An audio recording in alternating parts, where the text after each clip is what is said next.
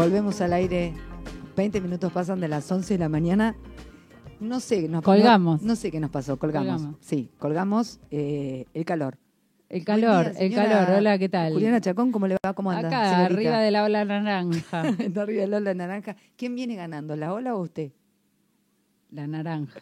La naranja. Esperemos que nos, el, el sábado no gane la naranja. El viernes, ¿cuándo en Garancha jugamos? El viernes. el Espero que el viernes no gane la ola naranja eh, al fútbol, pero va ganando la naranja en la La temperatura. veo, la veo comprometida con el mundial.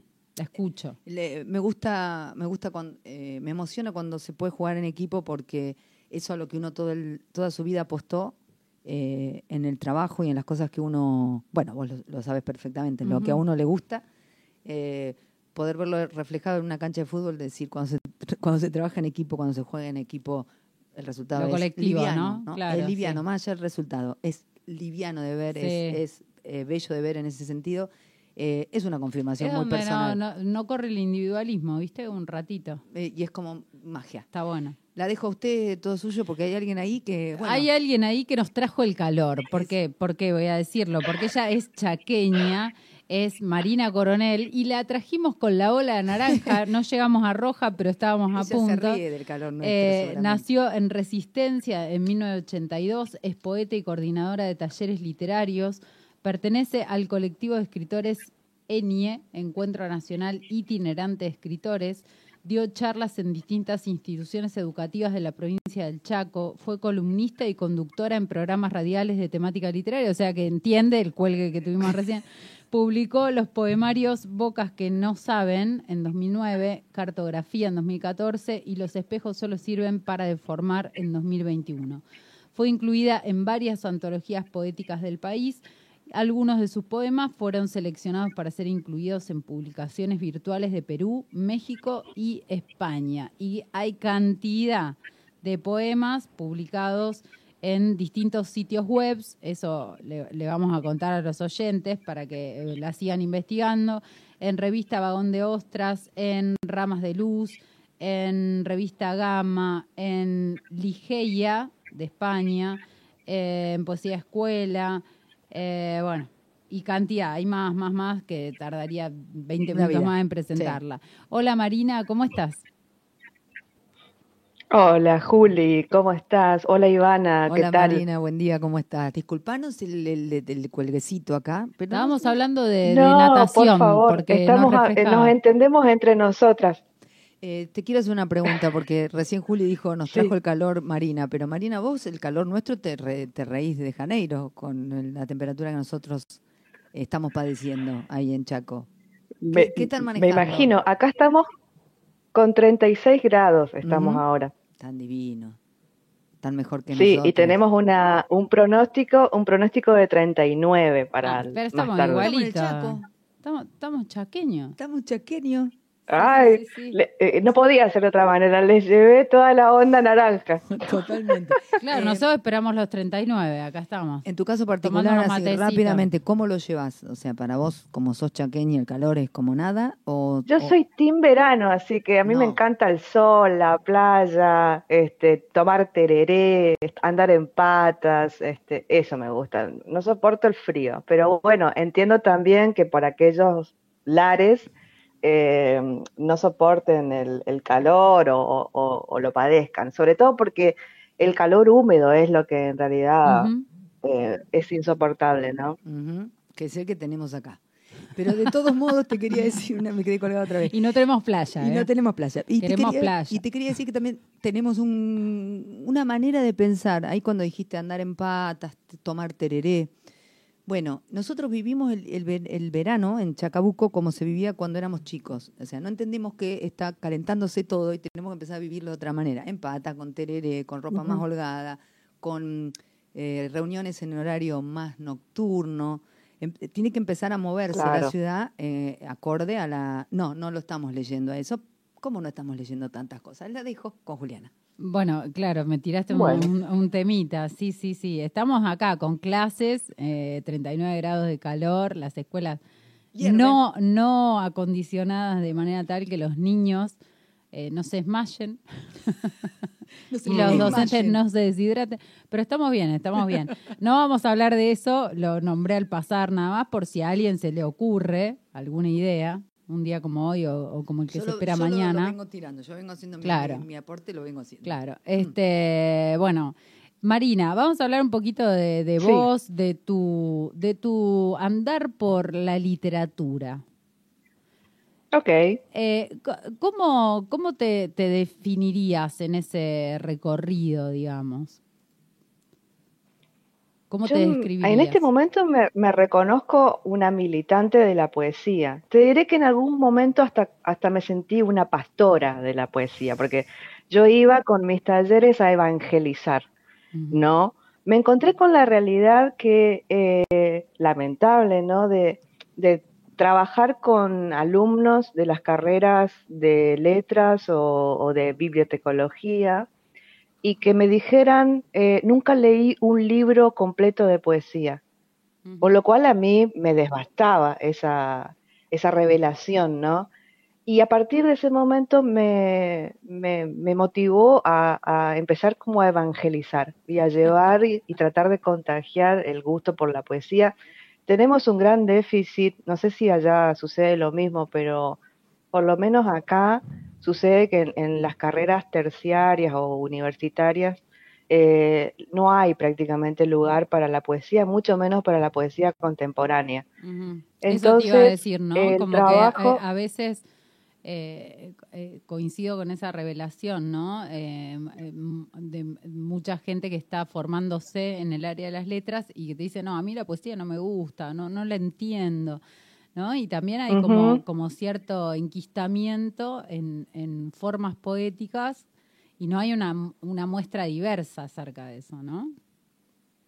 Exactamente, y hay mucho prejuicio también eh, y mucho miedo de, de entrarle a la poesía, incluso en los claustros. ¿eh? Yo he tenido discusiones con, con el decano de la Facultad de Humanidades de, de acá, de, de la Universidad Nacional del Nordeste, donde yo le, le- le reclamaba esto, le decía, bueno, ¿cuándo va a haber más poesía en, en, en la currícula, viste, de, de letras? Pero bueno, y sobre todo de ni hablar de autores eh, regionales, ¿viste? Es como que ¿Por qué crees que palabra, pasa no sé, eso? tabú. Pero ¿y qué te contestaba? ¿Recordás que te contestaba? No, y que sí, tenés razón, me decía, pero hay que, hay que evaluarlo y hay que sentarse a diagramar y no sé qué, como que por una cuestión de falta de tiempo, de organización, no sé qué, como que nunca tenía una respuesta Sí. muy certera. Para vos, ¿cuál es la causa de que eso no, no, no suceda? ¿Por qué crees que no sucede? Digo, más allá de las justificaciones.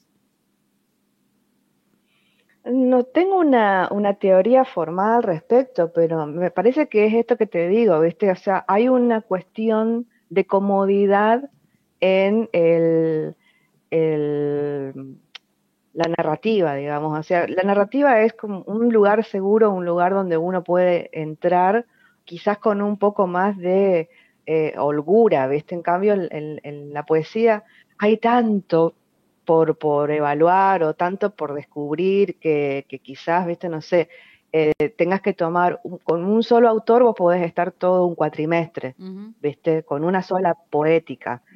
Eh, no sé si, si es una visión mía con respecto así como muy sesgada porque soy fanática de la poesía, pero me resulta como, como mucho más eh, enriquecedor al, al análisis eh, la poesía que, que, que, no sé, un cuento o una novela.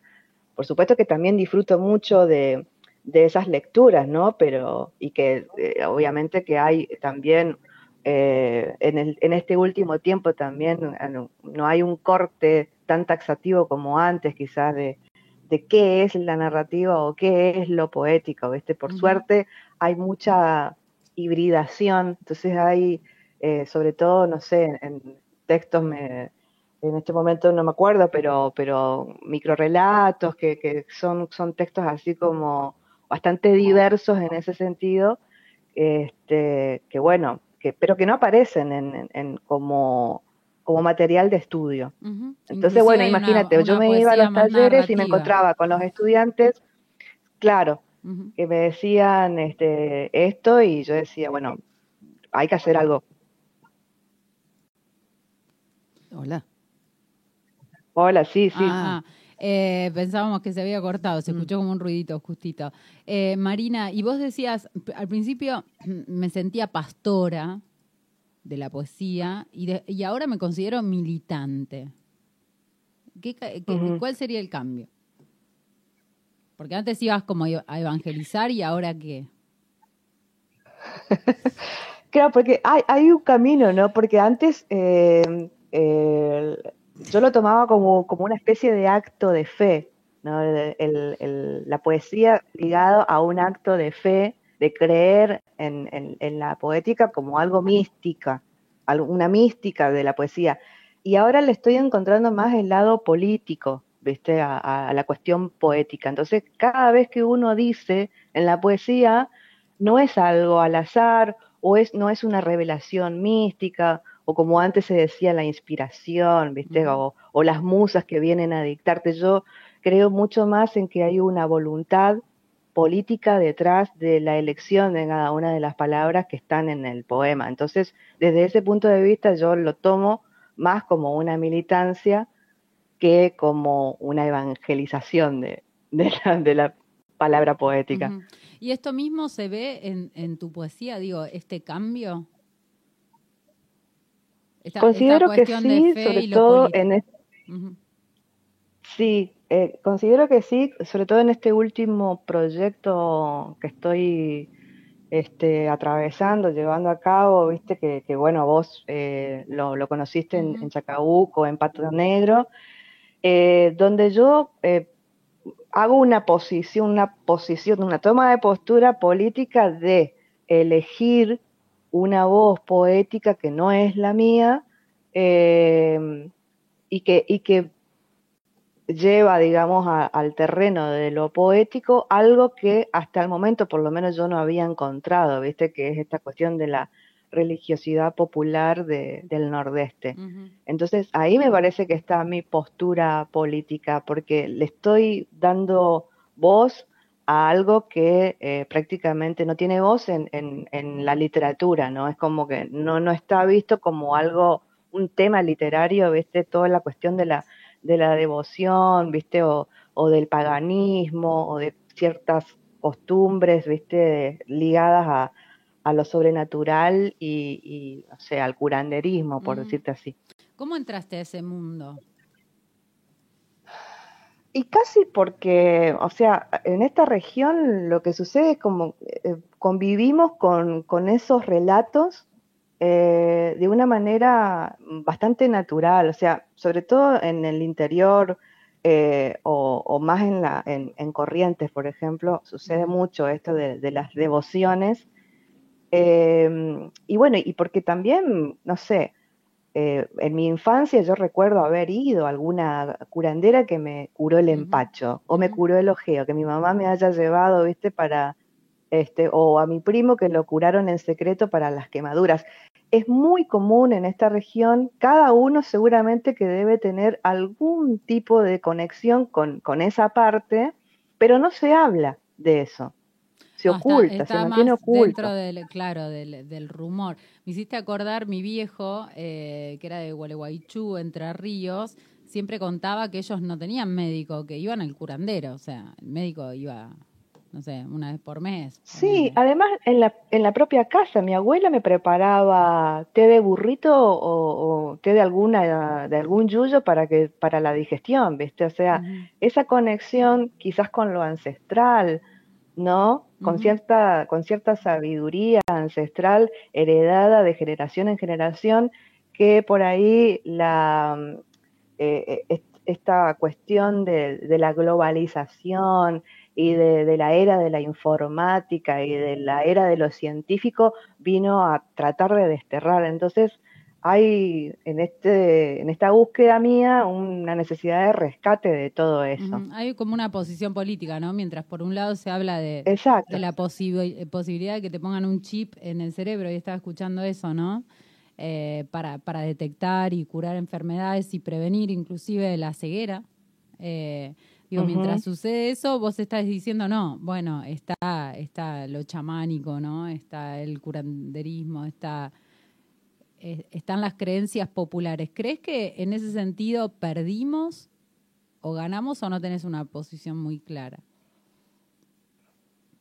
Em, a ver, me parece que eh, pueden, pueden convivir tranquilamente en paralelo. O sea, no creo que una cosa anule necesariamente a la otra. O sea, yo me puedo poner un chip para revertir una ceguera, pero al mismo tiempo me puedo preparar un té de menta, ¿viste? Para, para sentirme mejor. O sea, eh, creo que, que ahí está la cuestión, ¿no? Como que no, no, no subestimar ciertos saberes que, son heredados de, milenios, ¿no?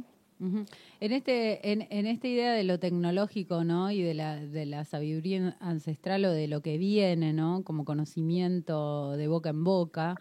Eh, ¿Pensás que esto se ve en, en, la literatura, no solo en la temática, sino en la forma de, de llegarse hasta ella, de, lo que consumimos o no?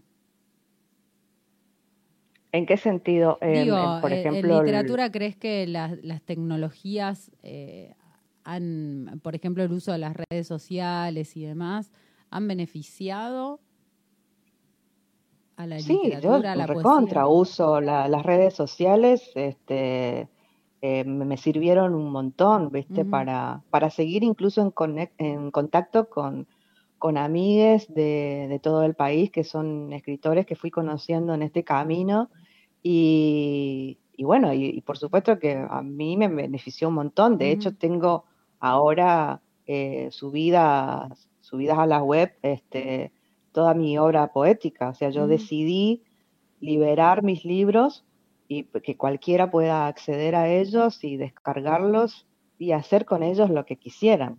Antes que de que sigamos charlando, contá dónde están esos libros, porque cuando te escuchen van a querer los libros. Claro. Eh, están en un blog que se llama eh, la, eh, Ninja Litoral, blogspot.com. Bien. paralelamente, mientras da esa posibilidad ¿no? de seguir en contacto con otros poetas, de publicar virtualmente, ¿no? también hay posibilidades de divulgación múltiples y diversas. Hoy hablabas vos de la diversidad de la poesía. ¿Qué pasa con la diversidad que ves en las redes en cuanto a la poesía, por ejemplo? Están los poetas de y hay de todo. ¿no? Están los, claro, sí, tal cual. Hay de todo, ¿viste? Em, me parece que igual eh, es lícito en el sentido de que si, si un, no sé, un, adolescente eh, es seguidor de un poeta instagramer, eh, buenísimo, o sea, se, aproxima a ese lenguaje, después hará sus búsquedas o no, se quedará allí. No tengo idea, ¿viste? Pero me parece que está bien. Bien. Es una pregunta, ¿viste? La pregunta del millón. Hay algunos que condenan y otros, otros que consideran que es puente para, ¿no? Totalmente, totalmente, sí. Después, eh, como te digo, eh, quizás con, con una guía eh, es como todo lo que hay en la red, porque en la web está absolutamente todo. ¿Viste? Vos podés encontrar desde la receta para hacer un bizcochuelo, ¿viste? Hasta la receta para hacer una molotov. la buscaste. claro, tenés eh, tutoriales de lo que se te ocurra, ¿viste? Pero como que hay que saber buscar y quizás con una guía estaría buenísimo. Ahí está nuestra labor como talleristas, ¿viste? Como esto, como la militancia de decir, bueno, podés encontrarte con esto y está interesante, ¿qué te parece? Eh, no encerrarse. Hoy hablaban, escuchaba que estaban hablando de, de lo colectivo. Yo recontra creo en eso, incluso en la escritura me parece que no estamos escribiendo, cuando nos sentamos a escribir, no estamos escribiendo nosotros solas, sino que hay un, un, bagaje de voces que, a las que vos recurrís, eh, que son las voces de, tu gente de alrededor, amigues, eh, familia, de, de, otros poetas que, que, conociste, que escuchaste alguna vez, siempre se convocan las voces. Eh, hay una cuestión ahí casi mediúnica, ¿viste? Porque, porque en vos convergen todas esas voces y también en el proceso creativo, a mí me pasa que eh, yo no termino, en este último tiempo, no termino un poema hasta que no se lo muestro a alguien y me hace alguna sugerencia, entonces vuelvo sobre el texto, lo corrijo, le mando de nuevo a esa persona, me, me, hace otra vez una marca, yo elijo si la, la, sigo eso o no, me quedo claro, con eso te iba a preguntar, ¿qué pasa con, con, las sugerencias, no? Si se aceptan todas las sugerencias o no, si las aceptás, y cuál es el criterio finalmente que te invita a aceptarlas o no. Yo creo que íntimamente uno sabe dónde está haciendo ruido el poema, solo que por una cuestión quizás afectiva no lo querés cambiar o no lo querés este, modificar, o este, decir, no, esto no lo cambio para nada. Eh, y, en, esas cuestiones sí cuesta despegarse del ego y decir, no, la verdad que esto no está funcionando bien. Ah, vos decías, eh, nombrabas hoy que dictás talleres. ¿Crees que tu escritura sería igual si no hubieses hecho ese recorrido o crees que afectó a, tus propias búsquedas e inclusive a tu propia escritura y la manera de acercarte? A mí me parece que el espacio de taller es maravilloso en un ida y vuelta todo el tiempo. Y, y sí, por supuesto que hay una, una modificación. Yo también he asistido a talleres eh, como te digo, la mirada del otro es fundamental. Porque si no, nos estamos mirando el ombligo todo el tiempo y, decís, oh, esto es un, un poemón, ¿viste? esto es una maravilla, esto no lo escribió nunca nadie. Y por ahí es una bosta, con perdón de la palabra. Hay como, como ese regodeo, ¿no? Propio en, en, en, en la creación. Sobre todo en el primer instante, el primer instante es orgásmico, decís, ah, qué pedazo de, verso que me mandé. Y después lo dejas reposando, o esto, en este intercambio de miradas, te, das cuenta de que quizás no, fue como la ilusión de, del enamoramiento nomás. Eh, eh, ¿Cuáles fueron los momentos donde dijiste, no, no, no, eh, con este poema no puedo? O sea, sabes que hay que modificarlo. Pero me pasó con un, con un poema con el que estuve dos años enteros sin poder terminarlo. Me costaba porque en realidad era una experiencia traumática que, yo decidí contarla en un poema y, no me salía, no, no, no, no le encontraba la vuelta. Y entonces este, lo, que, lo que arrancó siendo un poema corto y que no decía nada, tuvo un recorrido largo de ida y vueltas con varios amigos poetas que me ayudaron muchísimo para poder completarlo. Entonces, bueno, eh, el, resultado fue realmente eh, satisfactorio porque además lo he leído ya en, varios lugares y, y ha tenido buena aceptación. Es muy interesante esto que decís. Estuve dos años trabajando un poema, porque viste que hay como una idea de, bueno, pero es lo que yo sentía y, lo que me salió. Y a veces no, no, no se tiene en cuenta que el escritor por ahí está laburando dos años un verso, un verso. O sea, no, no, no es que digo, un poema entero. Sí, sí esto que te decía, hay bastantes prejuicios con respecto a la poesía de decir, ah, bueno, pero escúchame, te estoy eh, eh, la poesía se escribe en un día. sí, te puede pasar que lo escribas en un día, ¿viste? Pero vas a reescribir 365. sí, tal cual, tal cual. Eh, bueno, no, no, no, pensé que ibas a seguir con la idea. No, que, no quiero demorarme porque después me retan. Me dicen, hablan mucho, hablan mucho, pero no leen poemas. Entonces, nada, te voy a pedir si tenés ahí a mano, si tenés ganas de compartir eh, varios poemas.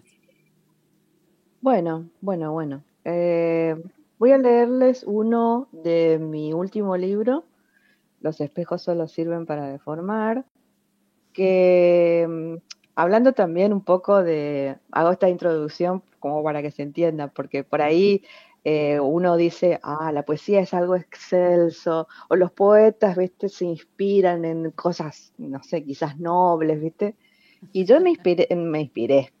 A ver, eh, arranqué a escribir este poema porque había un concurso literario en mi ciudad donde había un premio de, dinero. Los poetas necesitamos dinero, porque no, no, no hay dinero. Comemos. Claro, o sea, viste que en todas las artes un poquito hay, pero en la poesía no, no hay nada, nada, es una malaria. Tal cual, y entonces, claro, había una consigna eh, que era escribir sobre resistencia, ¿viste?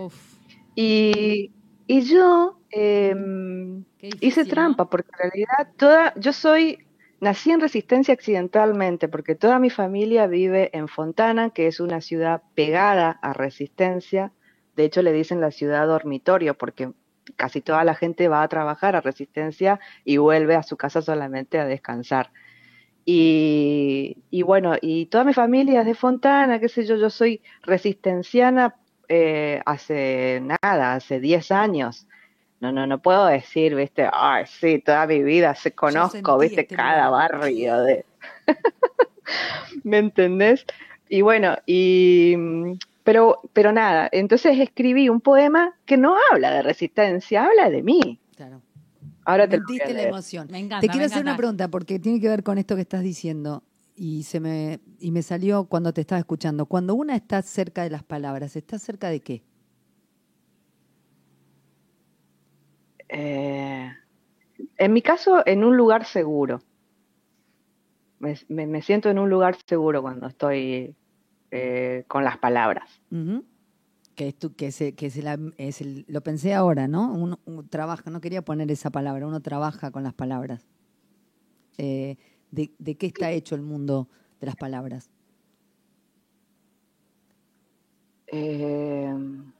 ay, qué pregunta. No sé, me, salió escuchándote, lo siento. Yo, iba a decir, yo iba a decir, no, trabajar con las palabras es mirar el abismo, diría Nietzsche, ¿no? De tanto mirarlo llega un punto que, el abismo te mira. Tal cual, tal cual, tal eh, cual. Marina, eh, recién mencionabas el concurso este, temática resistencia. ¿Qué te, ¿qué te parecen los... los eh, hubo muchos concursos este año en el Ministerio Ministerio de, la, de Educación de la provincia de Buenos Aires, bueno, en otros lugares que era Malvinas, ¿no? Muy interesante, pero digo, ¿hay que tener algo ya escrito o es posible escribir? ¿Te resulta factible escribir eh, así a pedido, digamos, por el concurso? A la carta. Yo lo hice, de hecho concursé en, este de Malvinas y no salí, no saqué nada. Pero digo, cuesta, cuesta más, ¿te parece que, hay un esfuerzo? No, para mí es un ejercicio, por eso a mí me viene bien en ese sentido eh, la dinámica de taller. Lo tomo como un ejercicio, de taller, una consigna que hay que hacer y listo. O sea, no, no, no es que voy a hacer el poema de la vida, ¿ves? sino que para mí es un ejercicio. Listo. Perfecto. Bueno, pero vayamos bueno, ese poema de resistencia. Dale, dale, dale. Un lugar en el mapa. Parte del propio cuerpo, del camino que una recorre, de los paisajes que se atesoran, de las distancias que alejan a las cosas que hacen daño. Uno entiende con el tiempo que el lugar de donde vino define un poco los modos de encarar este mundo, como en una evocación de muertos entrañables. Mi nacimiento fue en un sábado de carnaval.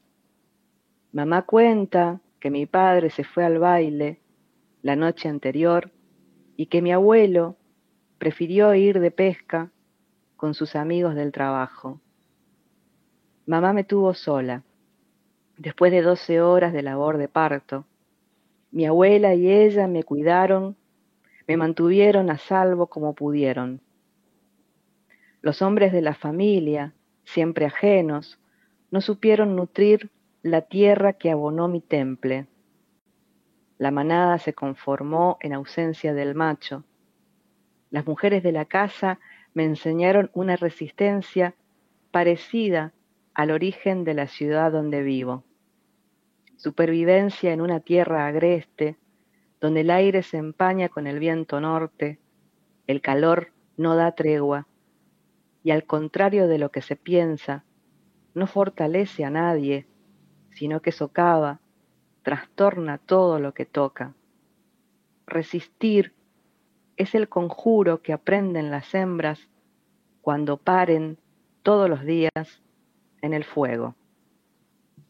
Tremendo. Tremendo, tremendo. No habla de resistencia, ¿viste? No tenemos los aplausos, no tenemos más los aplausos, sí los tenemos. Creo que tenemos por ahí, ya, ya están llegando, pero es muy fuerte, Marina. Claro, yo cuento mi historia. Esta posta es mi historia, lo que me contó mi vieja, viste lo que sucedió con, con mi nacimiento, etcétera.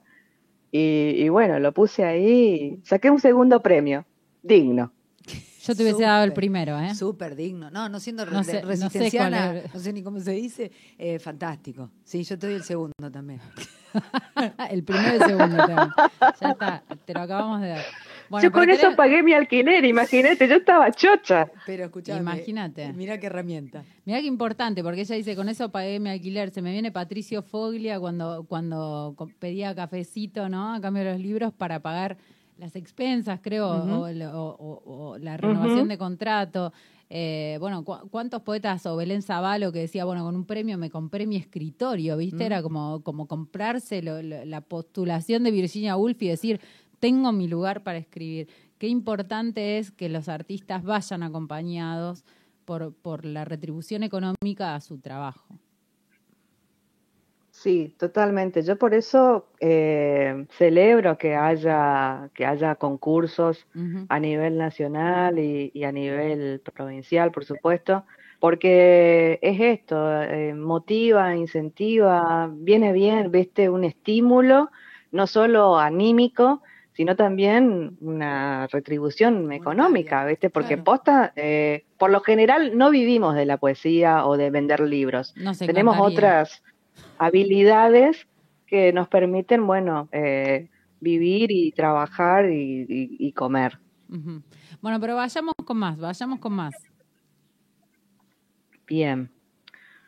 Ok, eh, a ver. Lo tenía por acá. Acá está. Bueno, eh, con, este li- eh, con este poema abro el libro Los espejos. eh, y también lo escribí para, para un concurso en España. La vine a escribir Porque soy mundialista yo. para concursos.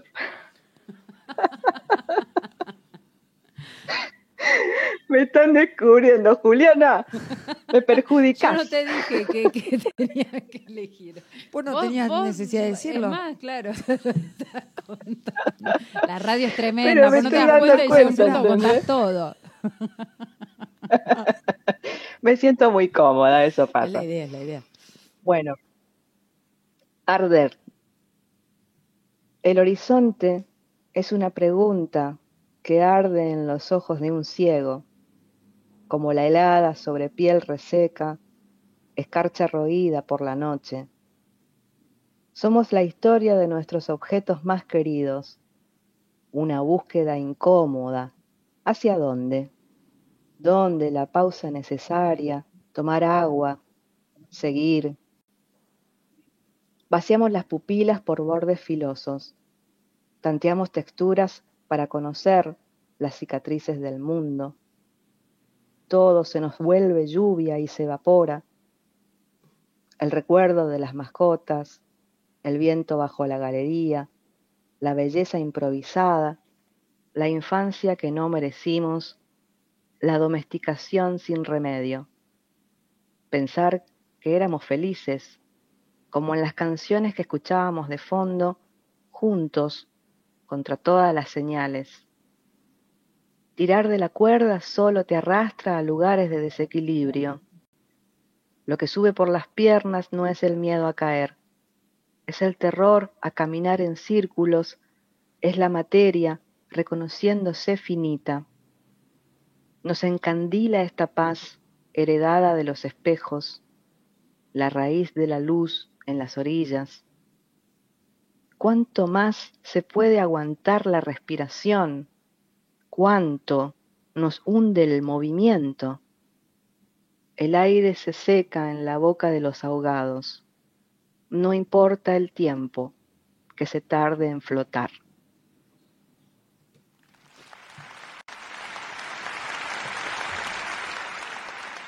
Y sí, no alcanza, no alcanza lo que decimos. Tremendo, Marina, tremendo, tremendo, tremendo.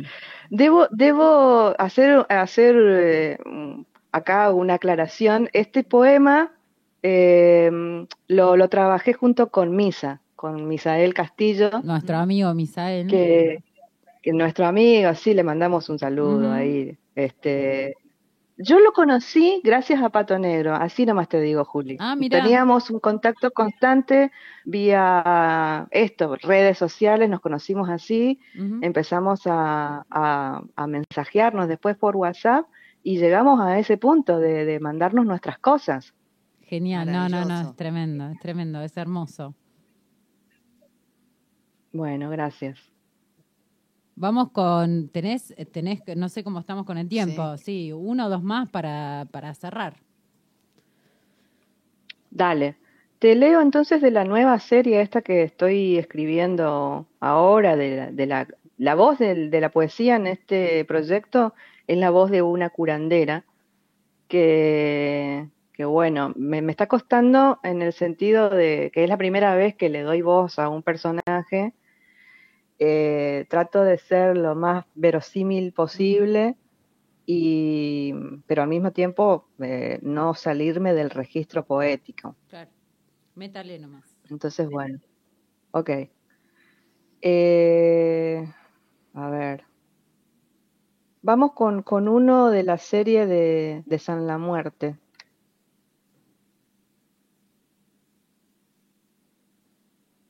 Amuleto. Las líneas de sus costillas son minuciosas, palpables. El tallador debe tener fe, si no, no sirve. El poder no es de la imagen, se lo da el cristiano. Según el color del manto, es el deseo del bien o la intención del mal. Conseguir los restos no es lo más difícil. Las falanges deben ser pequeñas, desenterradas un Viernes Santo. Cuesta más bendecirlo. Es un desafío de siete puntas.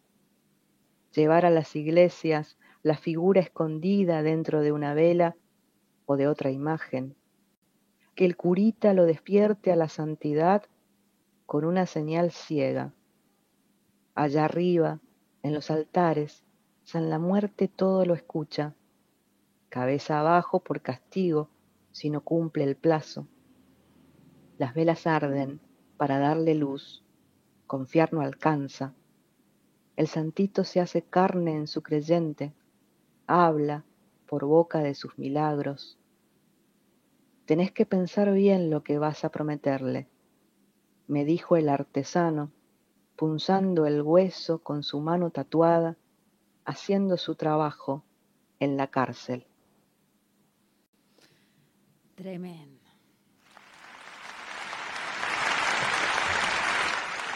Te leo otro de, esa misma serie. Este, hay, hay casos que son eh, reales, que me han contado, digamos.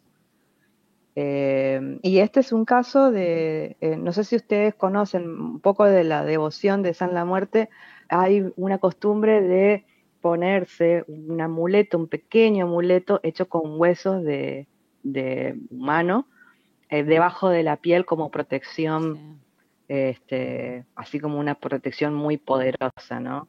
Sí. Y, y, bueno, este, este poema habla de eso. Se llama Curundú, Curundú en guaraní significa amuleto. Con voz muy baja, el santero reza para darle poder al payé antes lo tuvo sumergido en agua bendita. Frente al tacuaral, Antonio espera en el centro de un círculo hecho con velas, sal y azúcar negra. Se aferra a la vida de rodillas para recibir a la muerte en su cuerpo. La piel del omóplato sangra, el amuleto no entra, hay que cortar más el cuero. La sangre gotea, la espalda se tiñe, el filo hace su trabajo. Cuando finalmente queda, el promesero suspira aliviado, el pacto ritual acabó o recién empieza. Como un cirujano, el santero guarda el bisturí hasta la próxima incrustación. El hueso del angelito retiene la magia en la talla del santo. Ahora descansa en esa carne que le es ajena, en una fe desobediente, marginal. Tremendo. Gracias Marina, gracias por haber por, por haber estado, por haber participado de este espacio, por, por nada, por entregarnos acá todos estos poemas en plena ola de calor chaqueña y, Y chacabuquense. y chacabuquense. Eh, y nada, espero que muy pronto salga un próximo poemario tuyo para, para charlar en, en otra oportunidad. Dale, dale. Bueno, muchísimas gracias, Julianes. Yo estuve escuchando el podcast con, con otros autores también invitados, así que posta tenía muchas ganas de, de estar, de participar. Eh, me gusta mucho lo que haces. Y, y bueno, y también para recordarte que mi toallón quedó en tu casa. Sí, quedó, quedó el toallón y tengo todavía azúcar mascabo. Que, o sea, Marina llegó a mi casa y me dijo, ¿tenés azúcar Esperándome. mascabo? Y yo no, no consumo azúcar. Y tenía azúcar mascabo. Y ahí dijimos, "Ah, Golazo. ¿qué pasó? ¿Por qué tenía azúcar mascabo? Y viene alguien y me pide azúcar mascabo. Muy raro. Eh, bueno, gracias, Marina. Viste, este es el oasis de, de Kilómetro Cero. eh, dedicado a, a la poesía, así que nada, acá estamos Bienvenido sea, Dándole muchísimas gracias y, y bueno, larga vida a, a este oasis. Gracias. Muchísimas gracias. Un beso grandísimo. Dos minutos. Abrazo enorme. Un abrazo enorme. Dos minutos pasan de las 12 del mediodía. Eh, seguimos reivindicando este espacio de, de poesía y es un poco lo que hablábamos recién con María, esto de, de- con Marina, de con qué, eh, de qué estamos cerca cuando estamos cerca de las palabras y creo que cada uno se lo puede contestar. Juli, como siempre, un placer. No, por favor. Nos escuchamos el martes que viene. Eh, hagamos lo que podamos a la tarde. Nos escuchamos mañana. Chao.